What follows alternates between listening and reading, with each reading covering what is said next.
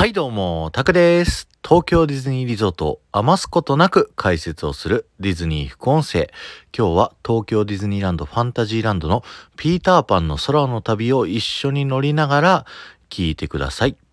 えー一緒に乗ろうシリーズ、アトラクションを乗りながらですね、僕はいろいろ解説をする、えーシリーズになってるんですけども、今回はピーターパンの空の旅を解説したいと思います。ということで、45秒で一度止めていただいてですね、えー乗って、出発したその後のウェンディの部屋でピーターパンがさあ行こうって言ったらですね、再生ボタンを押していただくようによろしくお願いします。それではお願いします。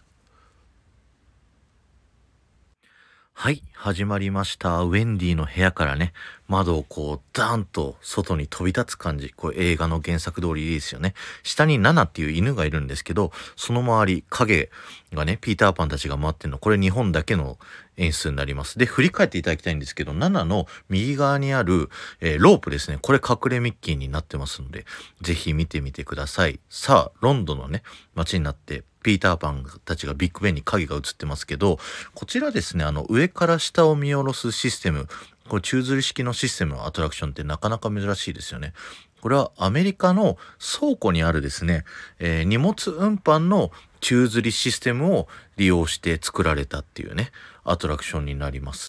で、このアトラクション2016年にリニューアルされて、その時はね、ここ月があって、ピーターパンたちの影が映るシーンがあったんですけど、これの、あの、原作映画のね、そのシーンは、後の E.T. が子供たちがね、こう自転車乗って月をわーっていく、あのシーンのオマージュされたっていう風にね、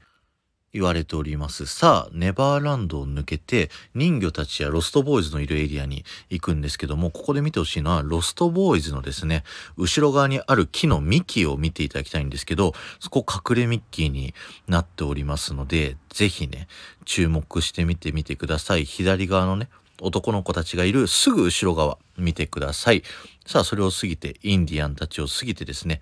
いよいよピーターパンとフック船長が戦うシーンにこうなっていくんですけれども、